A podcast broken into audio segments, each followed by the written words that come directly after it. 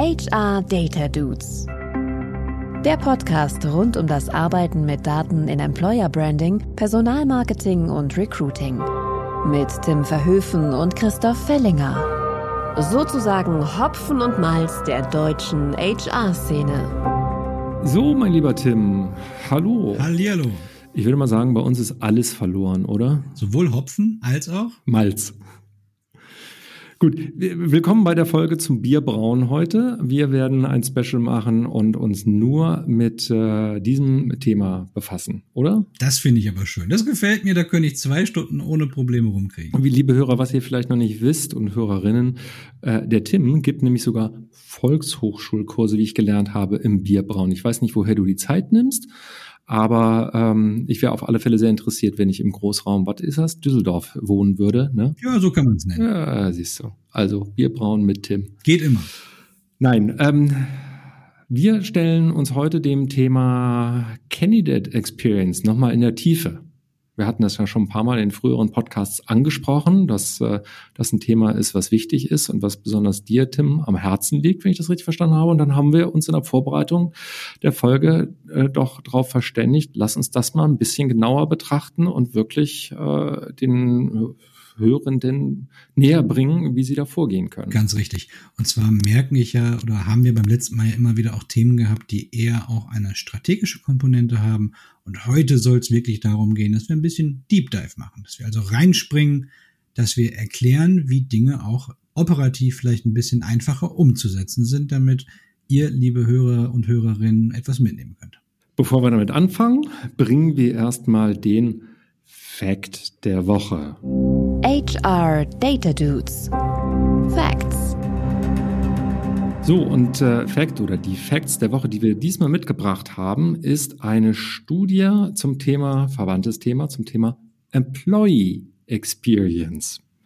Also die äh, Befragung, die interne Befragung von Mitarbeitenden äh, zu ihrem Erleben des Arbeitslebens, würde ich das mal formulieren, oder? Klingt auf jeden Fall nachvollziehbar, wie du es gesagt hast. Geh zurück auf den Post, den du, lieber Tim, äh, auf LinkedIn gepostet hattest, äh, zu einer Studie von WTW oder wie wir jetzt gelernt haben äh, in der Vorbereitung, das ist die Abkürzung für äh, Willis Tower Watson, also Finanz oder äh, Finanzadvisory und, und äh, Broking, Dienstleister aus London, global unterwegs. Und der geschätzte People Analytics Experte dort, Nicolas Bibahani, hatte äh, die ja, groben Erkenntnisse zu diesem zu dieser Studie, die sie durchgeführt haben, äh, gepostet. Und zwar zum Zusammenhang zwischen der Employee Experience von Unternehmen, den Engagementwerten und deren finanziellen Performance. Wenig überraschend, äh, es gibt verschiedene Studien zu dem Thema, die Zusammenhänge äh, da auch schon festgestellt haben und sie haben sich da auch sehr stark an Dave Ulrich, also einem der HR-Koryphäen, die glaube ich, fast jeder im HR-Bereich schon mal gehört hat, äh, orientiert und haben äh, tatsächliche Zusammenhänge nachgewiesen. Was ich aber ganz spannend fand an dem Artikel, war die Clusterung. Sie haben verschiedene Abstufungen gemacht und haben geschaut, wie drückt sich denn äh, Employee Engagement in der finanziellen Performance aus und haben da vier Cluster entdeckt und haben gesagt, naja, also die Unternehmen, die am besten performen, das heißt so, besten performen in dem Falle im Sinne von Umsatz und Marge, haben gleichzeitig eine Belegschaft, die deutlich engagierter ist, deutlich loyaler ist, also äh, beabsichtigt, auch dort weiter zu bleiben, die das Gefühl haben, dass sie auch äh, wirklich was beitragen in ihrem Job und dass sie sich gewertschätzt fühlen und dass sie auch das Gefühl haben, sie tragen nicht nur bei zum operativen Ergebnis, sondern auch zum, zum Ziel und zur Strategie des Unternehmens.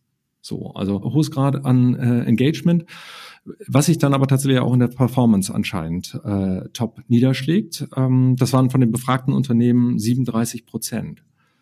Und ich will mal so sagen, es gibt noch drei weitere Cluster. Ab hier geht's bergab.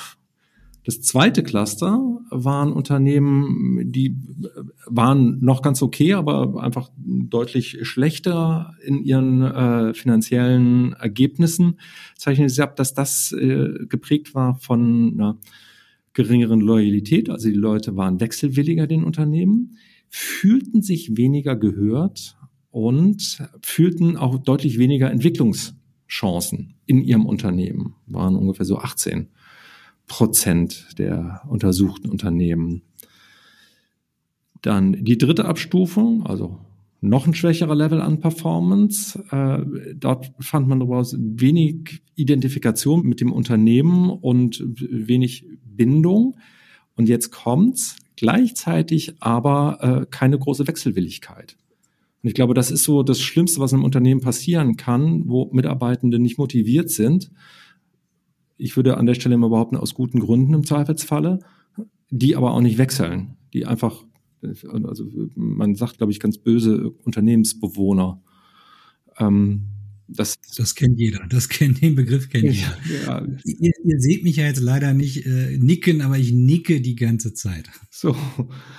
Und das, die vierte Gruppe, äh, und das ist wenig überraschend, ähm, da sind Mitarbeiter weitestgehend nicht engagiert, äh, suchen, sind eigentlich schon mit einem halben Fuß draußen. Das waren immerhin 30 Prozent der befragten Unternehmen, der untersuchten Unternehmen fand ich erschreckend. Ähm, ich kann den Artikel durchaus empfehlen zu lesen und vielleicht auch intern äh, zu nutzen, um zu sagen, so, mh, hm, entweder wir sollten äh, mal genauer in unsere Engagement-Daten reingucken, wenn ihr intern tatsächlich Mitarbeitende befragt oder aber das als Anstoß nehmen, das tatsächlich zu tun, weil es ist wirklich, und das ist nicht die einzige Studie, nachgewiesen, dass engagierte Belegschaft hat positive, weitaus positive Auswirkungen auf die, auf die Performance des Unternehmens. Ist ja auch wenig überraschend. Aber auch hier wieder HR Data Dudes, die Zahlen helfen dabei, das rauszufinden. Was ich ganz spannend finde dabei, und vielleicht mal kurz meinen Gedanken dazu. Wir beschweren uns ja im HR-Bereich sehr, sehr gerne darüber, dass wir nicht genug Zahlen haben und so ein bisschen die, die Schwierigkeit haben, unsere eigene Daseinsberechtigung auch äh, rüberzubringen. Und genau solche Studien sind ja eigentlich pures Gold, die nämlich nachweisen, welchen Einfluss hat gute HR-Arbeit auf ein vernünftiges äh, Business-Resultat. Und genau deswegen finde ich es super, wenn es solche Studien gibt. Tolles Beispiel. Und ähm, ja, ich, ich freue mich immer, wenn, wenn ich sowas finde. Deswegen habe ich es auf LinkedIn auch geteilt.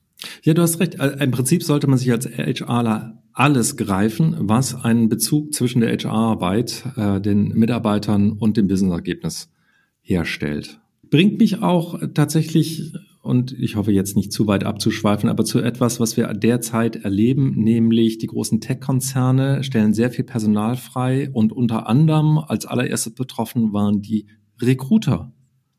So, Recruiter, die quasi freigestellt wurden von der Arbeit, ähm, vor dem Hintergrund so, ja, die brauchen wir ja nicht mehr, weil wir brauchen ja nicht mehr Personal, was ich für eine fatale Fehlentscheidung halte und äh, wir hatten ein positives Beispiel, Gegenbeispiel hatte ich gepostet der äh, Tage, die Firma Sapia in den USA, die schlichtweg ihre Recruiter, die momentan vielleicht tatsächlich nicht so viel zu tun haben, in äh, andere Bereiche äh, vermittelt haben im Unternehmen, die dort gearbeitet haben. Und ich finde, das ist der Königsweg, nämlich Mitarbeiter, loyale, gute Mitarbeiter, die man hat, die vielleicht momentan nicht ausreichend zu tun haben, in die Bereiche stecken, wo sie was beitragen können. Im Recruiter-Falle ist es definitiv noch so, dass sie unfassbar wertvolle Business Insights sammeln können, die sie später in ihrem Job auch wieder einsetzen können, wenn es denn wieder hochgeht. Und hochgehen wird es. Wenn das der Königsweg ist, dann gibt es auch noch den Kaiserweg. Und der Kaiserweg wäre,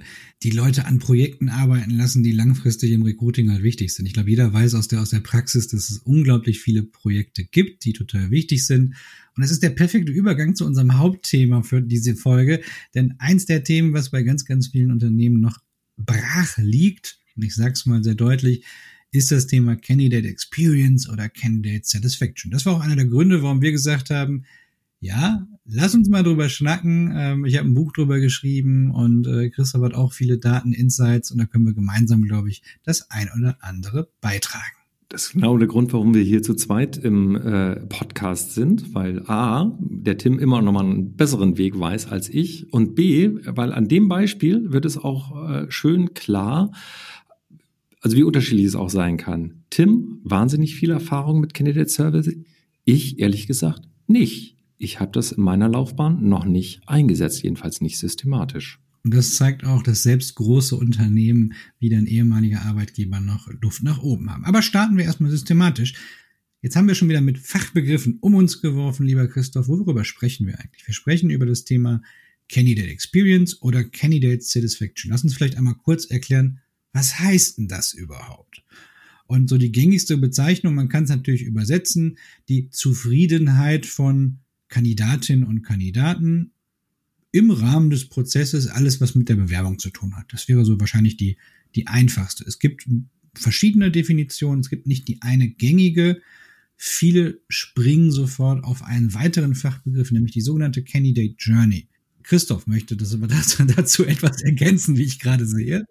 Genau, was ihr nicht seht, also wir sehen uns ja im Video, ihr hört uns nur, ich habe mal kurz den Finger erhoben, weil meine erste Frage wäre, Tim, ja, und warum ist das wichtig? Genau, warum ist das wichtig? Weil wir sehen, dass die Candidate Experience, also die Zufriedenheit von Jobsuchenden, einen sehr, sehr starken Korrelator damit hat, ob die Leute später überhaupt noch im Prozess bleiben, also im Bewerbungsprozess, das ist so der einfachste Grund, oder eben aussteigen. Hast du das gemessen? Ja, ich, ich, ich erkläre noch mal kurz einen Schritt weiter. Es gibt da sogar eine richtige Theorie dahinter, die nennt sich die Moments of Truth Theorie. Und die sagt erstmal aus, dass es gewisse Kontaktpunkte gibt, die so wichtig sind, wenn man da als, als Arbeitgeber oder es hat noch nichts was mit Arbeitgebern zu tun, auch als Unternehmen, als Konsumgüter oder als Dienstleister oder wie auch immer, wenn man da versagt, dann ist die Beziehung zwischen dem Aufnehmer, in dem Fall dem Bewerbenden und mir als Arbeitgeber so sehr gestört, dass die Wahrscheinlichkeit groß ist, dass sie abspringen. Und genau deswegen versucht man an verschiedenen Kontaktpunkten zu messen, wie zufrieden oder unzufrieden sind Kandidatinnen und Kandidaten. Ich glaube, an der Stelle können wir tatsächlich auch nochmal die Brücke zu unserem ersten Thema schlagen. Ich meine auch, dass es sogar Studien gibt zum Zusammenhang zwischen Candidate Zufriedenheit oder Zufriedenheit im Bewerbungsprozess und dem Image des Unternehmens, was dann ja unmittelbare Auswirkungen eventuell sogar auf Kaufbereitschaft von Produkten oder Dienstleistungen haben kann. Absolut, auch das ist durchaus nachgewiesen. Da gibt es mehrere Studien, die zeigen, wenn ich im, im Auswahlprozess, im Bewerbungsprozess ein sehr negatives Bild von einem Arbeitgeber habe, beeinflusst das nachhaltig, äh, ob ich die Dienstleistung oder Produkte dieses Unternehmens zukünftig konsumieren möchte. So, und jetzt, jetzt wissen wir erstmal, über was sprechen wir. Aber die Frage ist ja, wir haben ja gesagt, wir wollen heute auch operativ gehen. Wie kann man sowas eigentlich messen? Und da habe ich mehrere Sachen mir angeschaut und habe zwei grundsätzlich unterschiedliche Formen erstmal rausgearbeitet. Beide habe ich auch schon mal getestet, deswegen kann ich da aus der Praxis reden, welche Vor- und Nachteile es auch gibt. Und zwar gibt es grundsätzlich die Möglichkeit, einmal etwas live abzufragen. Live abfragen heißt, Leute sind an einem Kontaktpunkt und im Rahmen oder in der Bezugszeit dieses Kontaktpunkt gibt es eine Frage. Das einfachste, das kennt ihr alle, ihr seid auf einer Webseite und da kommt so ein schönes Pop-up hoch, ne? Wie zufrieden sind Sie mit dem Aufbau der Seite oder sonstigen Sachen? Stimmen Sie kurz ab, wahrscheinlich nur eine einzige Frage und gut ist. Das ist eine Live-Abfrage. Das andere Beispiel wäre eine retrospektive Abfrage. Da würde im Nachhinein, um bei diesem Beispiel zu bleiben, die Menschen eine E-Mail oder ähnliches kriegen. Man würde fragen, wie hast du oder wie haben sie denn die Website wahrgenommen? So, erstmal grundsätzlich, das ist die Unterscheidung. Und es gibt für beides auch noch mehr Beispiele und Vor- und Nachteile und da gehe ich kurz drauf ein. Für die Live-Befragung ähm, gibt es neben den klassischen Internet-Podcasts auch die Möglichkeit, ähm, einfach nach jeder Standardkommunikation nachzufragen. Ne? In eine klassische Größe, ab, ab, ab einer gewissen Größe als Unternehmen hat man ja normalerweise Standardkommunikation, die beispielsweise automatisch aus dem Bewerbermanagementsystem generiert werden, nach Bewerbungseingang, nach erstem Interview und so weiter und so fort. Wenn man da jeweils sofort eine Frage nachhängt, hat man an diesen verschiedenen Kontaktpunkten direkt einen Messpunkt. Man kann das auch auf Live-Events machen. Auch wir haben das schon mal damals, und das ist jetzt schon zehn Jahre her, da sieht man mal, wie lange dieses Thema eigentlich schon brach liegt. Da haben wir live nach Live-Events den Leuten zum Beispiel einen kurzen Link mitgegeben, einen QR-Code oder sonstige Sachen, dass sie während oder kurz nach einer Live-in-Person-Veranstaltung auch etwas bewerten können. Auch das sind Möglichkeiten, die relativ einfach sind. Was mir vielleicht an der Stelle dann noch wichtig ist, und wenn man sowas macht, dann sollte man es tatsächlich unbedingt standardisiert machen. Also allen Leuten dieselben Fragen stellen und diese Antworten sammeln, damit man sie über eine Zeit vergleichen kann und idealerweise die Antworten auch verbessern kann. Also nicht die Antworten, sondern äh, das, was hinter den Antworten liegt. absolut, absolut. Und man sieht hier auch schon, was ist die Herausforderung dabei. Man stellt sich mal vor, man ist Jobsuchender, man ist Bewerber, hat gerade das erste Interview von drei Interviews hinter sich und dann kommt plötzlich eine Frage, na, wie empfanden Sie denn das Interview? Wenn man noch, also was immer passiert, ist, dass ein absoluter Bias stattfindet, ein Verzerrungseffekt und den habe ich auch schon selber erlebt, weil ich das selber in meiner Situation hatte vor einigen Jahren. Ich war in einem Bewerbungsprozess, habe dann so eine Frage gestellt bekommen und einer der Gedanken, die man sich da stellt, ist, hat es vielleicht Einfluss auf meinen weiteren Bewerbungsprozess, wenn ich hier etwas Negatives ein, eingebe? Ne? Äh, also wie anonym ist es wirklich? Und wenn man Leute danach nochmal retrospektiv interviewt und fragt, wie habt ihr denn diese Befragung auch wahrgenommen, wird es immer wieder genannt. Deswegen ist einer der Risiken in diesem Momentum, dass Leute sich beeinflussen lassen, weil sie die Hoffnung haben, dass sie durch positive Antworten etwas positiv beeinflussen.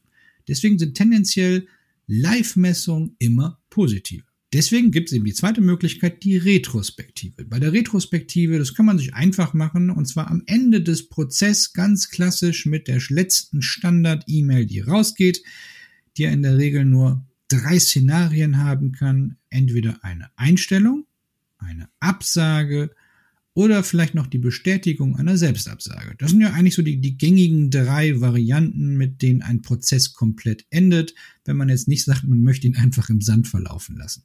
Ich würde an der Stelle gerne noch erwähnen, ideal wäre noch der vierte Aspekt, so, es tut mir leid, diesmal hat es nicht gepasst, aber wir finden sie grundsätzlich interessant und Überführung in einen Talentpool. Ihr habt nicht gesehen, wie ich gerade meine Augen verdreht habe. Nein, gibt's auch, ist natürlich aber strukturell erstmal auch eine Absage. Dementsprechend würde es unter die Absage fallen. Das heißt, wir haben drei Standardantworten und können nach jeder dieser Antwort einen etwas unterschiedlich designten Fragebogen rausschicken. Was uns natürlich dann zur Frage bringt, nein, was will ich denn jetzt eigentlich messen? Also ja, jetzt weiß ich, ich möchte jetzt live oder retrospektiv. Retrospektiv hat halt nicht die Nachteile des Live-Erlebnisses, hat wiederum aber das Nachteil, dass man vielleicht sich nicht mehr an alles erinnern kann. So, auch das gehört realistischerweise dazu.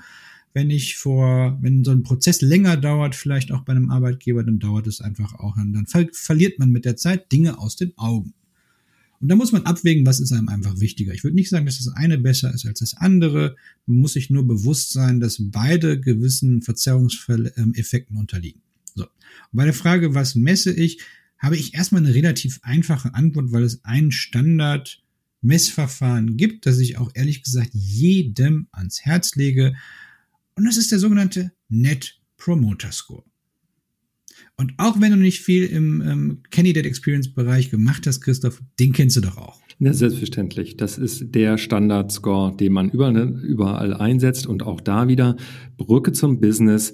Wenn man über NPS oder Net Promoter Score spricht mit Personen aus dem Management oder aus dem Marketing insbesondere, wenn die sagen, yo, kenne ich. Finde ich super, dass ihr das auch macht. Exakt. Und das war auch bei mir damals der erste Moment, wo ich mit dem Thema gearbeitet habe, damals bei Vodafone. Bei Vodafone gab es ganz, ganz klassisch, selbstverständlich immer eine Net Promoter Score Befragung bei Kunden, ob Callcenter, ob direkter Kontakt oder sonst irgendwie was. Und da war es für uns natürlich total naheliegend, dass wir dieses Vehikel für uns auch nutzen. So, jetzt, was ist der Net Promoter Score? Der ist eine einfache Weiterempfehlungsfrage. Würden Sie XY weiterempfehlen? Also im Fall dessen würden Sie diesen Arbeitgeber weiterempfehlen, kombiniert mit einer Warum-Frage. Diese Warum-Frage ist ganz wichtig und bei der Antwortmöglichkeit gibt es immer eine Zehner-Skalierung. Und jetzt kommt die Besonderheit, wie berechnet man diesen Net Promoter Score? Und die hole ich kurz aus. Eine 9 und eine 10 als Antwort gilt als sogenannter Promoter. Definiert als die Leute, die echte Fans sind, die also sagen, yo, ich bin richtig geflasht, ich fand das richtig toll hier, ich kann den Arbeitgeber weiterempfehlen. Eine 7, eine 8 sind neutral und alles, was drunter ist, ist ein sogenannter Detraktor. Also diejenigen, die eher sagen, so, oh, nee, so richtig überzeugt bin ich nicht. Und der Net Promoter Score ist das Delta zwischen dem prozentualen Anteil der Promotoren und Detraktoren. Kann also einen Wert von plus 100 zu minus 100 eingeben. Und für diejenigen, die jetzt so lange nicht aufpassen konnten wie ich, googelt es sonst einfach. Äh, es ist überall wunderbar erklärt. Aber sag mal, du sagst, äh, Net Promoter Score ist die Frage nach, wie attraktiv findest du den Arbeitgeber? Wir wollten doch eigentlich nach einer Candidate Satisfaction fragen. Das ist doch eigentlich die Zufriedenheit im Bewerbungsprozess. Man kann die Frage natürlich genau so und idealerweise sollte man sie halt weiter mit runterbrechen mit zwei weiteren Dimensionen. Das heißt, der erste Schritt ist, ich frage daneben auch, wie zufrieden warst du mit einzelnen Kontaktpunkten? Da kann man halt sagen, okay, mit Interview, Video-Interview, Assessment Center, was so bei euch auch immer Standard ist. Und die zweite Dimension, die ich abfragen würde, sind immer so, so, so Metafragen. Also wie zufrieden warst du mit Geschwindigkeit, mit Transparenz, mit Offenheit und so weiter und so fort. Also nicht zu viele Dimensionen nehmen, aber das sind so die, die Klassiker, die eigentlich da drin sind. Ähm, und dann kann man nämlich eine wunderschöne Sache machen. Und zwar kann man Korrelationsanalysen machen. Huhuhu, da kommt der Statistiker in mir wieder hoch. Super, ich kriege jetzt schon Kopfschmerzen. Ja, ich weiß, ich weiß. Man kann nämlich schauen, und das ist eine wichtige Frage, welchen Einfluss hat ein einzelner Kontaktpunkt auf die Gesamtzufriedenheit? Mm. Und dann wird's nämlich spannend, weil dann sehe ich nämlich, was hat überhaupt sowohl im positiven als auch im negativen einen wichtigen Impact. Und dann kann ich darauf nämlich meinen Fokus legen. Und dann weiß ich, was weiß ich. Also wir haben einfach ein Problem bei dem Interview oder beim Assessment äh, Center oder was weiß ich. Oder äh, es ist, wir sind da besonders gut, da punkten wir und dann ne, Stärken, Stärken, Schwächen bearbeiten. Ne? Wobei die Korrelation noch gar nicht sagt, ob es gut oder schlecht ist. Sie sagt erstmal nur, dass es Einfluss Da ist was. Mhm. Und das ist nämlich das Spannende. also die klassische Ergebnisse sehen aus, dass direkte Kontakte eine höhere Korrelation mit der Zufriedenheit haben als indirekte Kontakte. Das heißt, das Interview One-to-One -one hat einen höheren Einfluss als das Video-Interview, das Video höher als das Telefoninterview, das Telefoninterview höher als die Mail und so weiter und so fort. Was, glaube ich, auch nachvollziehbar mhm. ist. So. Und jetzt kommt der Clou das heißt, es kann in beide Felder Extremausprägungen geben. Es kann also, wenn man das Interview nicht gut im Griff hat, dann sind die Leute richtig frustriert. Wenn das richtig gut ist, sind die Leute richtig begeistert. Das ist der Moment of Truth.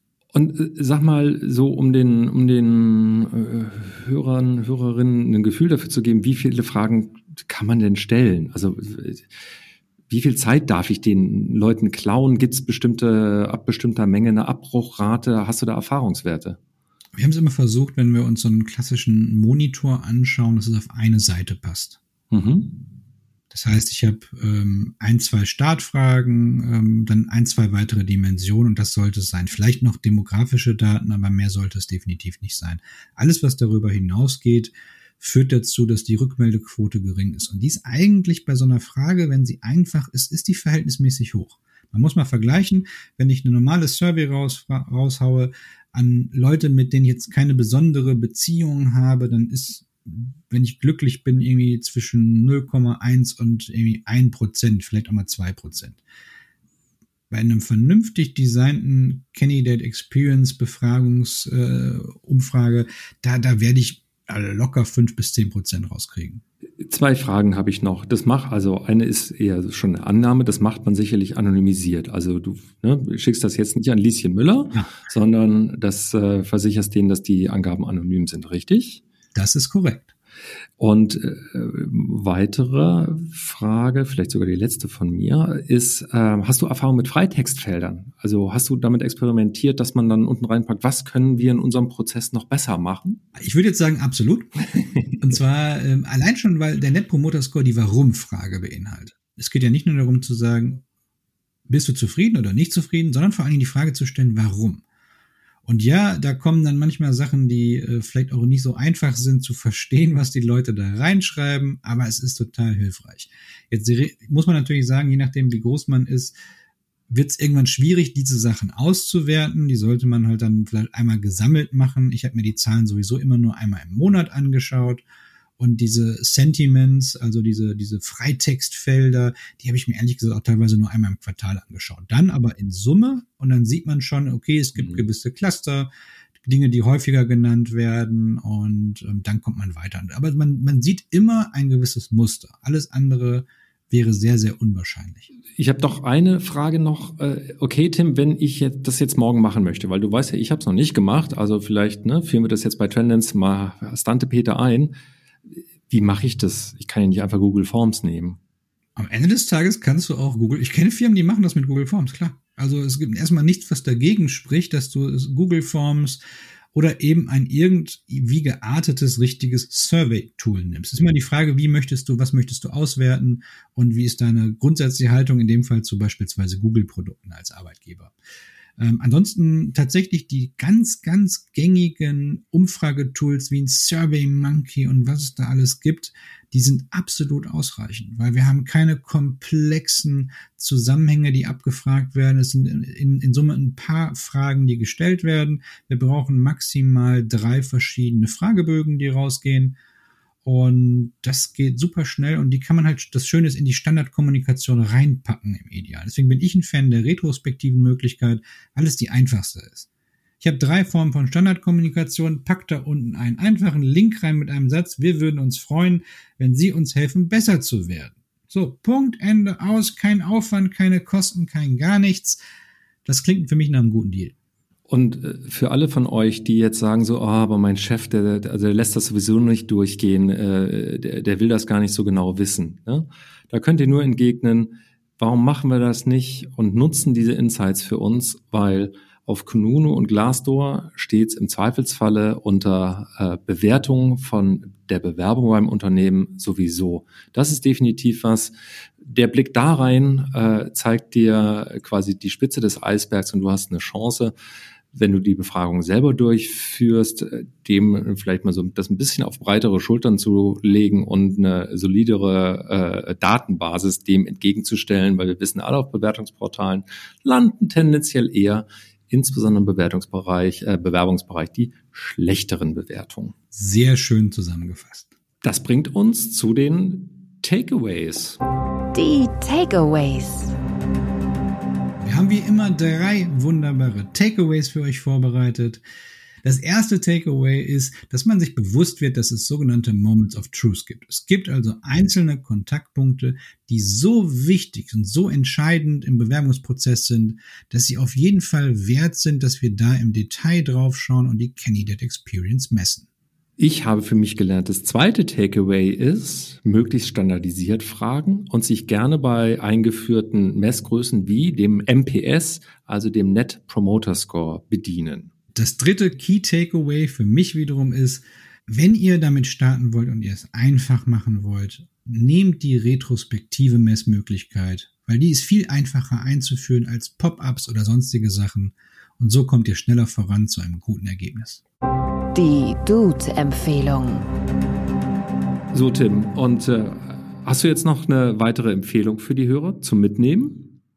Eine habe ich tatsächlich noch, und zwar eine Buchempfehlung wieder mal. Das Buch nennt sich passend zum Thema Candidate Experience, How to Improve Talent Acquisition to Drive Business Performance.